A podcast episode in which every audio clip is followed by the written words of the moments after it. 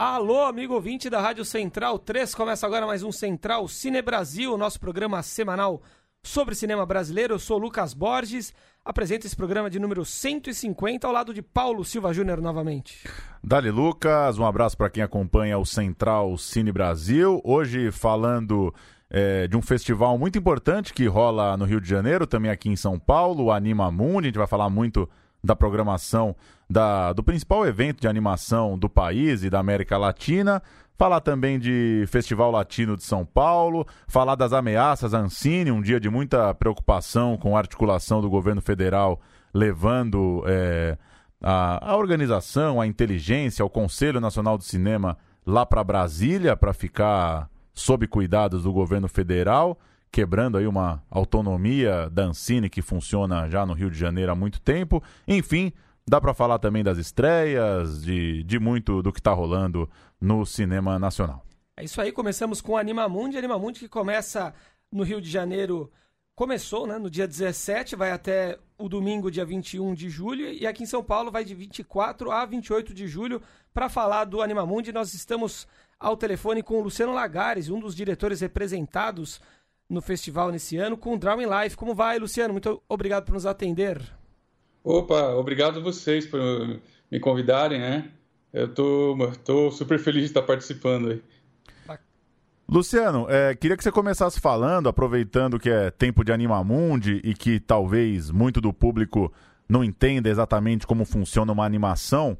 É, cinema de animação é um cinema que depende de uma equipe grande, que é um trabalho demorado e, por consequência, é muitas vezes um trabalho caro. Fala um pouco desse, desse meio, como é que isso funcionou no teu curta, entre a ideia é, e conseguir captar recursos, juntar uma galera. Conta um pouco pra gente aí do, do trampo que é fazer um curta de animação como o seu. Claro, claro. O curta que, que a gente está concorrendo no Animamundi, ele está, na verdade, assim, eu comecei a, a estruturar ele, trabalhar roteiro, storyboard, é, o animatic, colocar músicas e tal, desde 2014. Ele ficou. Foi, foi, uma coisa que eu ia trabalhando nele até assim, meio por fora do, do, do meu outro trabalho, né? trabalho mais na área de publicidade. Porque, assim, é uma ideia que eu acreditei, acreditei, eu, eu me certifiquei com algumas pessoas que ela não era vendável, né? Aí eu tentei uh, uh, alguns caminhos, editais e tudo mais, e acabou só em 2017 entrando no, sendo selecionado no Festival do Mink, no edital do Mink, para produção. A gente teve uma verba para produzir e a produção demorou um ano. Só que foi um trabalho assim, ele é um trabalho muito muito diferente assim do que a gente vê. A gente optou por fazer em preto e branco, né? Então teve um tempo assim de pesquisa de personagem que foi uh, demorou cerca de, de, três meses até a gente ter os personagens bem definidos, a história de, desses personagens. Aí depois a gente entrou no processo de, de pegar esses personagens e transformar em bonecos para animar, né?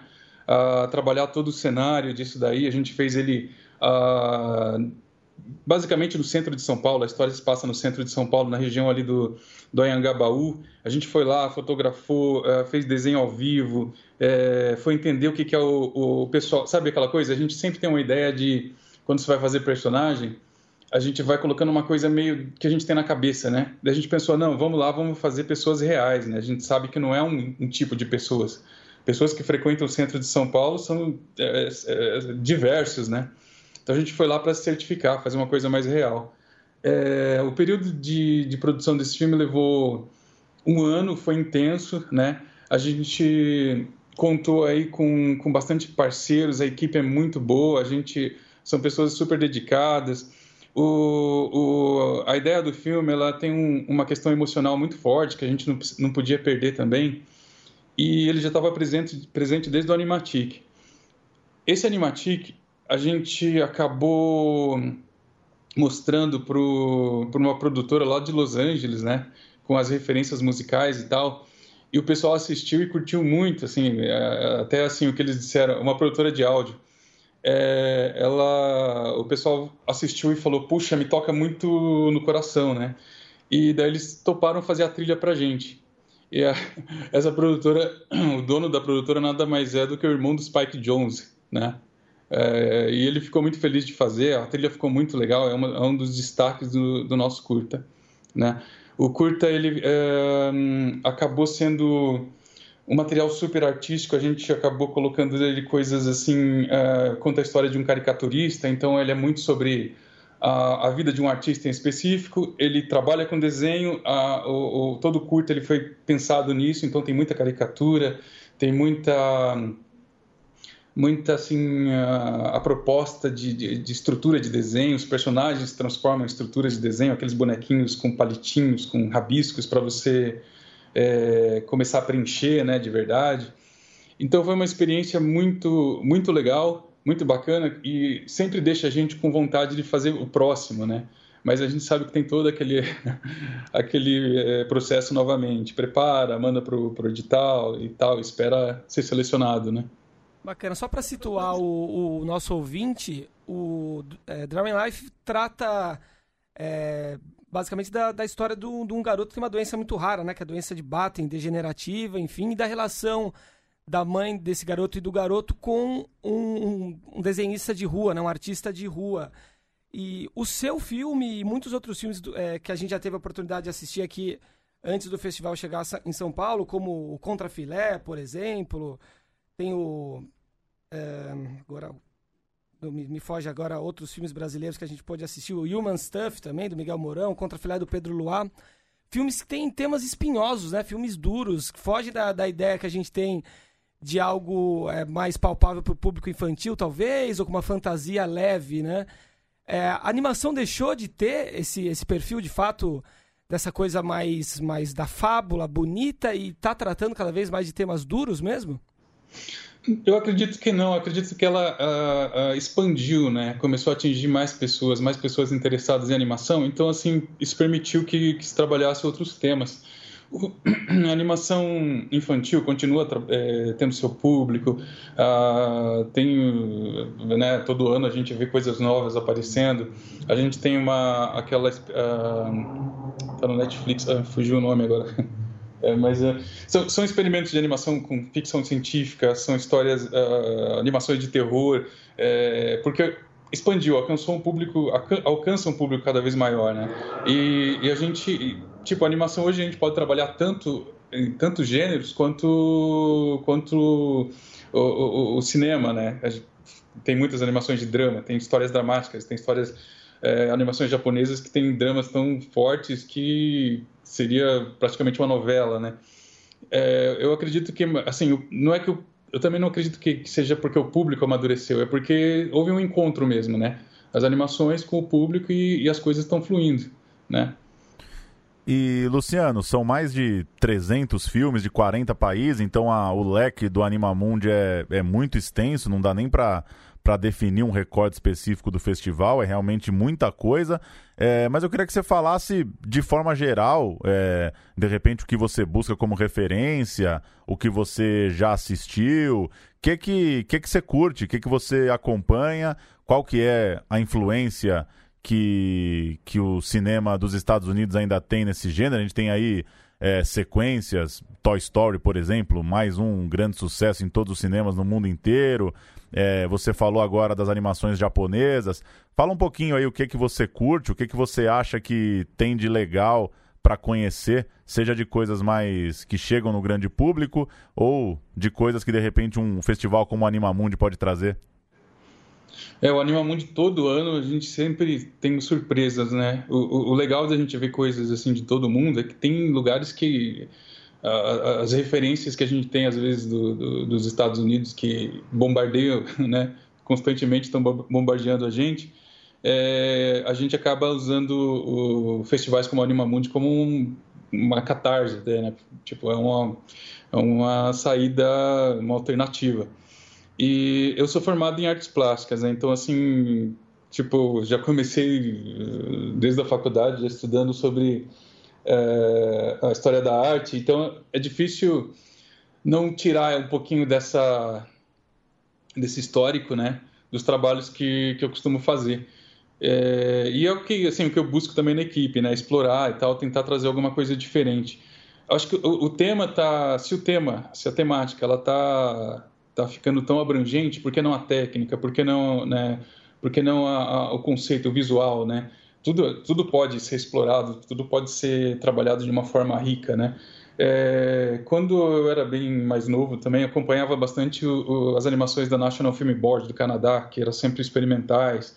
Gostava muito também do, de um artista russo chamado Yuri Norstin, que trabalhava com animação de eixo, mas de uma forma muito peculiar, sabe? Uma coisa eu até eu até acho interessante uh, quem está ouvindo procurar, porque são, são coisas que se destacam, são coisas diferentes é, é, e que realmente vai chamar atenção, assim, que vai, vai, vai trazer um encanto novo pela animação. Né? A animação, o que a gente vê hoje do, do, não, não é uma crítica, eu gosto, né? Eu sou fãzaço da Pixar, né? Eu, eu acredito que, que eles conseguiram é, atingir um nível assim tanto técnico quanto, quanto artístico quase à perfeição, né? Mas assim não dá para dizer que aquilo só aquilo é animação, né? Tem tem outros trabalhos fantásticos e claro a gente se envolve com a animação de forma diferente até de, do que os filmes de é, live action, né? É, eu acredito que o, mercado ele ainda favorece o, o, essas grandes produções, claro né? Porque é uma competição muito grande. É...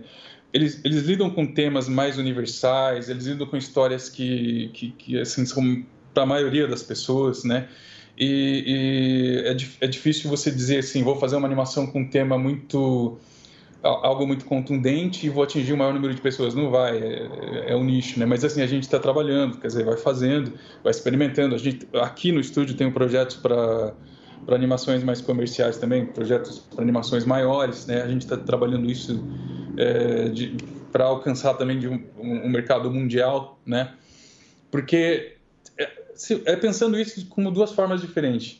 Comercial é um envolvimento colossal de, de, de mentes, pessoas, é, é vários setores aí, né? A animação pelo menos assim, o, o que a gente fez aqui, o Drawing Life, que é mais artístico, ele tem uma história mais emotiva, ele, ele é bem mais assim.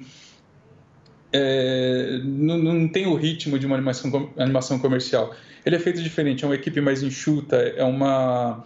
É um, é, a gente não vai ter um retorno de bilheteria assim gigantesco, claro que não, mas não é nem isso que a gente busca. A gente busca assim ter uma linguagem própria, ter uma, uma equipe afinada e ter um, saber mostrar né, e aprender cada vez mais contar uma história de uma forma mais é, sabe tirar aquela coisa assim a animação é a coisa mexendo né? não ali dentro tem uma emoção tem alguma coisa que você vai ver o, o, os personagens se movendo e tudo mais vai se vai se, se envolver com aquilo de, de uma forma que você nem faz ideia, de uma forma a, a, emotiva, a, cognitiva, sabe? Que você às vezes vai se surpreender, vai querer ver de novo, querer ver de novo, mas não sabe às vezes por quê, né? Não, não vai comprar bonequinhos, não vai, não vai fazer a festa infantil, mas vai ter uma conexão com aquilo, sabe? Bacana. E, Luciano, e... Se, o, se, o, duelo, se a batalha do, do cinema nacional com o cinema estrangeiro, especialmente de Hollywood, já, já é dura, já é árdua. Eu imagino que a, essa batalha da animação, né, por conta da, da dependência tecnológica, seja ainda maior. Né? Ainda assim, a gente tem notado algum, algumas, algumas vitórias, né, algumas conquistas da animação brasileira, que teve, por exemplo, o Menino Mundo disputando o Oscar em 2016, né, perdendo para o Divertidamente, o Menino Mundo do Ale Abreu. É, a gente tem o Carlos Saldanha representando o Brasil lá em Hollywood também, né, com filmes como A Era do Gelo, Rio, o Brasil foi é, homenageado no ano passado no Festival de Annecy, na França, que é o principal festival de, de animação do mundo. É, dito isso, eu queria que você é, dissesse pra gente qual é a situação, né? A atual situação da animação brasileira na, no, no, seu ver atualmente, enfim, como tem evoluído a animação brasileira e qual é a nossa, nossa posição perante o mercado estrangeiro atualmente. É, eu acho que o, o Menino Mundo, uh, uma história de amor e fúria, uh, tem, tem, vários filmes que eles chamaram atenção lá fora. Quer dizer, a gente consegue fazer um, um longa-metragem aqui, a gente teve o, o Tito e os Pássaros também, tem o, o em 3D, a gente teve o Lino, uh, mas assim, são filmes que são feitos aqui com um orçamento que, tipo, se você for comparar com, com a produção norte-americana, é ridículo, né? O valor que a gente faz é muito mais baixo, a gente consegue uh, equiparar a qualidade técnica, a gente consegue contar história, né? É, por mais que tenha, tenha as nossas dificuldades, tem muita gente fazendo, se mobilizando ainda, não é... Né? Acho que tem um filme do Otto agora também, do estúdio do Otto, ah, fugiu o nome. Mas, enfim, são, são a, a, e a gente vê também assim são mais estúdios agora fazendo também né? São, são pessoas que estão que, que, engajadas que querem é, não só é, querem fazer um, um, filme de qualidade mas eles têm isso como quase ideal né? E é claro a gente um, a gente está com essa expectativa claro dos, dos, dos canais que estão que estão entrando no Brasil uh, esses portais todos, é, não só Netflix, Amazon, HBO, a, Globo mesmo, o, o, a gente tem outros portais uh, da O2, da SPCine, né, que são maneiras assim de entrar também nessa concorrência, né, preencher o que o mercado vai, a demanda que está que, que tá ocorrendo, que vai acontecer e vai ser maior, né, e a gente espera que seja, né, e, e ao mesmo tempo é a oportunidade que a gente tem de profissionalizar, profissionalizar essa, o setor. Já é, né? Já é bastante profissional, mas assim, talvez tornar ele uh, competitivo e, e, a gente também poder, uh, sabe, começar a tirar sujeirinhas, assim, sabe? Às vezes do mercado, alcançar o mercado nacional, né? Posso, posso até de repente estar falando bobagem, mas Turma da Mônica, ela tem, ela tem essa característica, sabe? Você está não só pensando, você está pensando no mercado mais uh, nacional, quer dizer, todas as pessoas, né? É, não é uma. A gente começa a entender isso como mercado, a gente tem que entender isso que isso tem que ter. Não é um retorno necessariamente um retorno financeiro, claro que é bom, mas a gente tem que também ter aceitação de público, a gente tem que ter é, é, uma quantidade X de pessoas para que ele tenha uma vida útil. A gente vai falando de Toy, Toy Story 4 né? Uhum. Para mim, sei lá, no meu ver, parece um absurdo, porque o 3 terminou tão bem, tão, sabe, uhum. perfeito. Sim. Foi redondo. Porque para que um 4? Não sei. É, por quê? Porque o público está lá, eles, eles conquistaram um, um, um, público e tal, e, e, e, eles têm essa, digamos assim, esse direito de, né, de produzir mais um. Talvez não vai ser a mesma quantidade de pessoas e tal, é, mas enfim, eles têm, eles conseguiram garantir esse público. E é uma coisa que a gente ainda está, eu acredito que a gente ainda está trabalhando. A gente tem, a gente ó, dominamos então a técnica, somos animadores, fazemos animação, dirigimos animação, produzimos animação, contamos uma história muito boa, a gente consegue dar um valor artístico e tudo mais. É, esse produto ainda tem uma proximidade com o público, né? Talvez esse é um estudo que ainda seja necessário, né? É uma coisa que eu tenho visto que algumas conversas a preocupação grande é essa, o público, público, como que eu chego no público, né? E, e não dá para a gente não não comparar isso com de repente novelas ou outros filmes que tem essa proximidade maior e que muita gente às vezes critica porque tem alguns clichês, porque tem isso, tem aquilo, mas que na verdade eles estão sendo feitos exatamente com uma métrica para poder atender um, determinado público, né? Sim. Então eu acredito assim público, ele é tão. Se a gente está pensando, claro, num mercado tão grande, a gente quer criar um mercado que, que, que, é, que a demanda é, absorva o que a gente produzir, a gente tem que pensar em público. Então, assim, um pouquinho comercial a gente vai ter que ser. E as manifestações artísticas, eu acho que elas podem vir também, claro, mas aí não espere que vá, sei lá, atingir uh, sei lá, um público gigantesco no mundo se, se a gente está comunicando com um determinado setor de, né, de uma audiência, né? Sim, né? Mas são conquistas. Essa, essa, essa do público ainda é uma conquista que a gente precisa. Bacana. Luciano, muito obrigado por nos atender. Parabéns pelo filme e convidamos todos a assistir ao Drowning Life é, tanto no Rio, no Centro Cultural Banco do Brasil e lá no Estação Net Botafogo, como aqui em São Paulo, a partir da semana que vem, no Auditório Ibirapuera, no Instituto Moreira Salles, no Itaú Cultural, no Petra Belas Artes e no Unibis Cultural. Muito obrigado, Luciano. Valeu. Obrigadão, tchau. No final, o mesmo drama do cinema também, da, da questão da distribuição e de atingir o público, né? Isso, e acho que o Animamundi é um, um gigante festival, né? A gente já falou aqui nos outros programas, demandou financiamento coletivo para continuar, é, registrando as datas. Então já está rolando no Rio, 24 a 28 em São Paulo, como você disse, mais de 300 filmes, são 80 é, que tem produções ou coproduções do Brasil. Eu não, a gente não deu os créditos no começo, vou soltar de novo aqui. Essa é a vinheta do Festival Animamundi em 2009. Para quem é tarado de vinheta aí, no YouTube do Animamundi tem as, as vinhetas de todos os anos. Vou soltar mais um pouquinho aqui.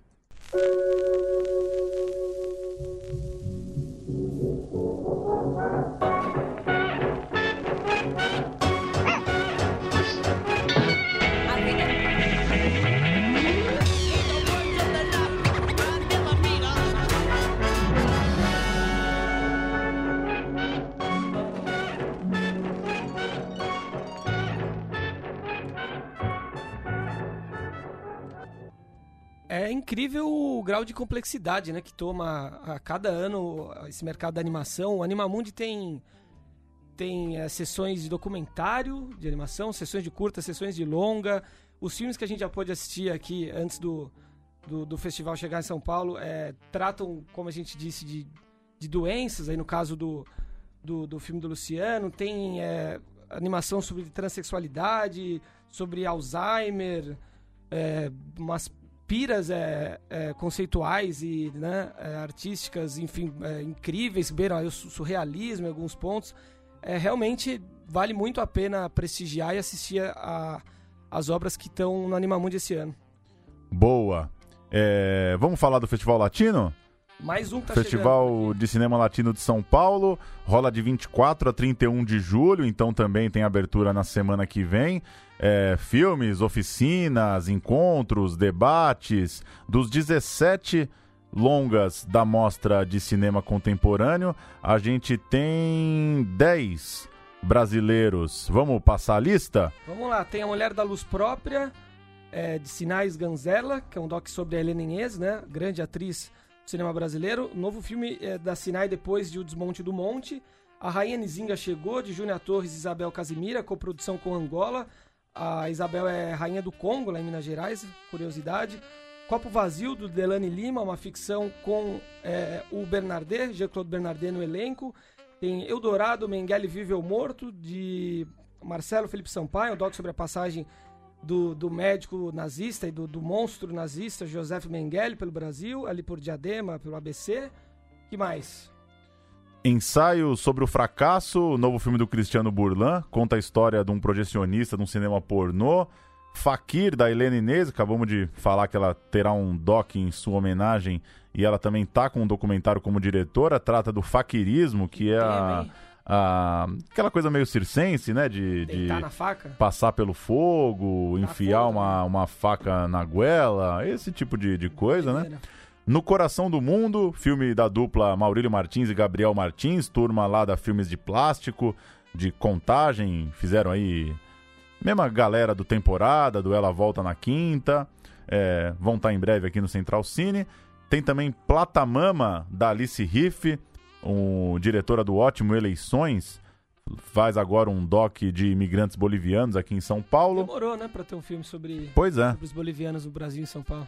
Selvagem é o filme do Diego da Costa, uma situação ali de um, um, adolescente num contexto de prestar vestibular e ocupação das escolas, mais um filme que se passa aí num contexto de ocupações. E por fim, Pornô para Iniciantes, filme do Carlos Amélio, uma coprodução Brasil, Uruguai, Argentina, que se passa na Montevidéu dos anos 80. 17 filmes, então, latino-americanos na mostra de contemporâneos. É, 2, 4, 6, 8 e são 10. 10 brasileiros. É, sempre muito bom o Festival de Cinema Latino. Tem homenagem também para Cláudia Priscila, diretora de Destruição de Bernadette, de Bicha Travesti, entre outros. Para a atriz Lea Garcia, que fez Sudoeste, Filhas do Vento, Orfeu Negro. Está em cartaz agora na, na TV Globo, em Carcereiros. Uma homenagem também a Tata Amaral, diretora de Hoje, Trago Comigo, Antônia, Sequestro Relâmpago, entre outros e uma homenagem online para o Cristiano Burlan. Os filmes dele estarão lá na plataforma SP Cine Play. O Brasileiro A Febre, dirigido por Maia Darim, foi selecionado para o próximo Festival de Locarno, na Suíça, que começa em 7 de agosto. São 17 filmes da competição internacional e o representante brasileiro traz um tema que se passa em Manaus, onde um indígena solitário de meia idade é acometido por uma febre forte, começa a achar que é perseguido. Vai lembrar que há dois anos o filme As Boas Maneiras, da Juliana Rojas do Marco Dutra, levou o prêmio do júri lá em Locarno. É, falei da história da Ancine no, no começo do programa. As notícias são da tarde de hoje, fim da tarde de hoje. Começou de manhã na coluna da Mônica Bergamo, né? Uma iniciativa do governo Bolsonaro de levar o Conselho do Audiovisual para a Casa Civil, levá-lo para Brasília. Isso foi confirmado ao longo do dia, né? Primeiro, o, o Bolsonaro afirmou que, que a Ancine é, a própria Ancine ele pretende transferir para Brasília. Ele assinou um termo que já leva ao Conselho Superior do Cinema, que é quem faz, quem pensa a política do audiovisual, né? Quem planeja os editais, a distribuição, a política. Essa turma vai ser levada para Brasília, vai passar a ficar ali próxima da Casa Civil, não mais no Ministério da Cidadania, que é quem substitui o Ministério da Cultura, mas ele afirmou que pretende levar a Ancine como um todo, levar a, a produção, a, levar o, o, quem cuida do cinema brasileiro lá para Brasília. Ele chegou a citar o, o Bruna Surfistinha, né? Disse que não pode. Surfistinha? Pois é. Filme veio a lembrança dele. Que criatividade, né? Dizendo que conversou com o ministro da Cidadania, Osmar Terra, e disse que com dinheiro público não dá para fazer filmes como esse.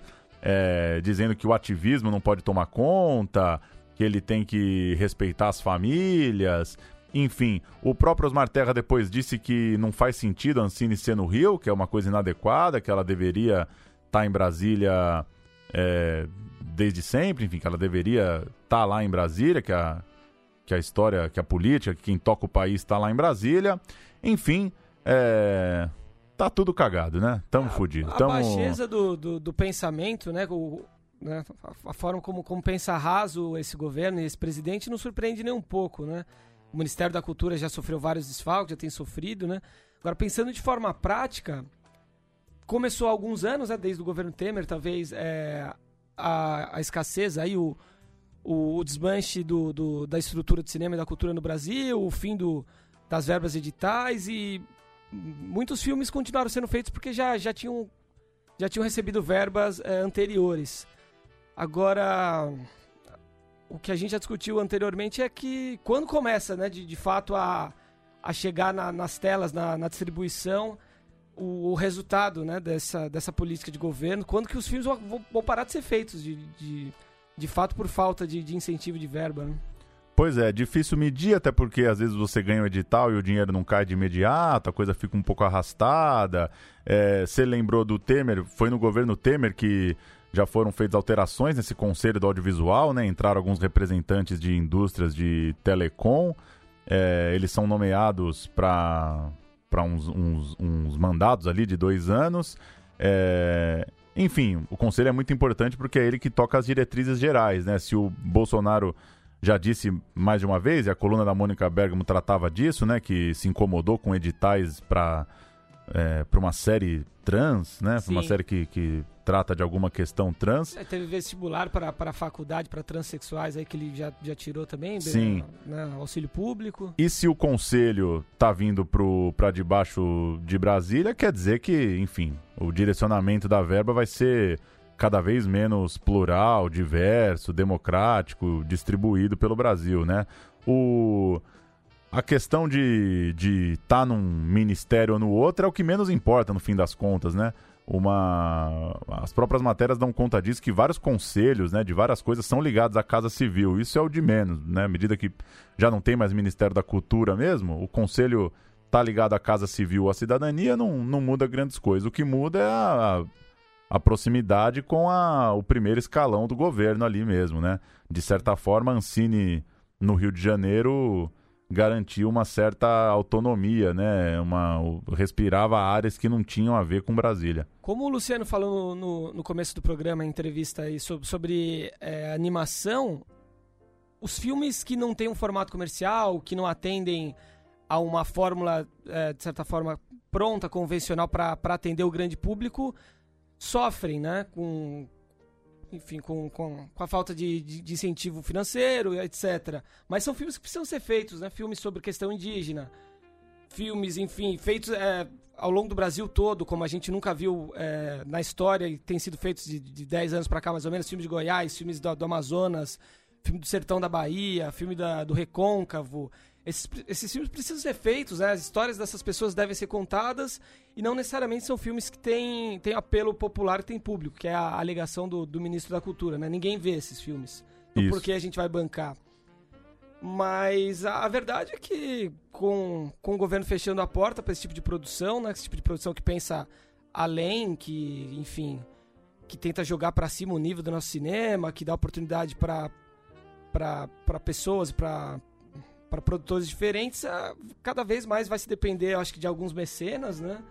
De da boa vontade da, de, da iniciativa privada que tem que tem a intenção de, de apoiar o cinema e cada vez mais quebrar a cabeça para como, como encontrar essa fórmula, né? Do, do cinema de qualidade, bem feito, com curadoria e que, e que tenha algum apelo, que atenda, né? Que traga a gente para o cinema. Enfim, os desafios são, são gigantescos, mas a gente já esperava isso de certa forma, né?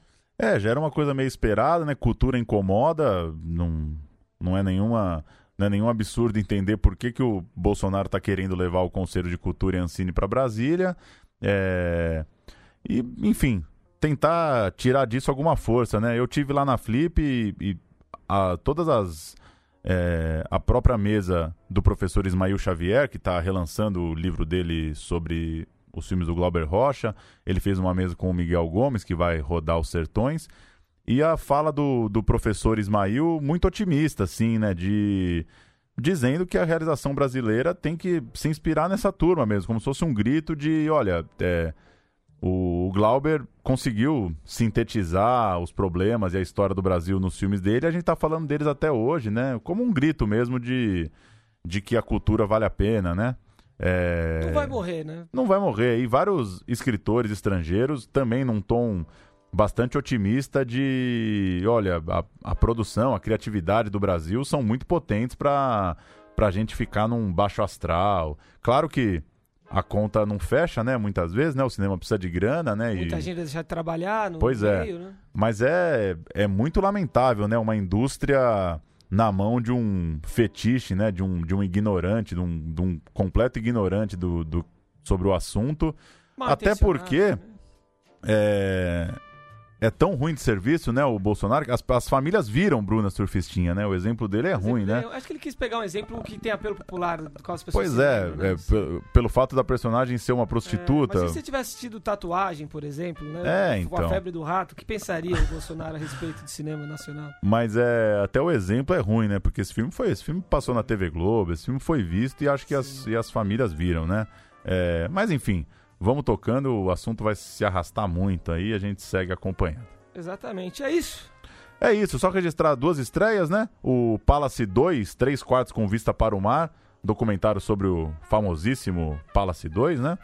E um outro documentário meio esquisito, né? Um, uma direção do Heitor Dália, um road movie atrás da cerveja, Em Busca da Cerveja Perfeita é o nome. Um filme meio bancado pela Ambev. Não entendi direito, viu? E... Publi. Sei lá, mas enfim. Palace 2 e Em Busca da Cerveja Perfeita, dois documentários estreando nos cinemas. Terminar convidando a galera para assistir novamente aos filmes brasileiros no Animamundi, Drawing Life, do Luciano Lagares e tantos outros. Destacar também o Memorable aqui do Bruno Collet, francês. Sensacional, enfim, vale muito prestigiar o Animamundi. Um abração, até semana que vem. Valeu!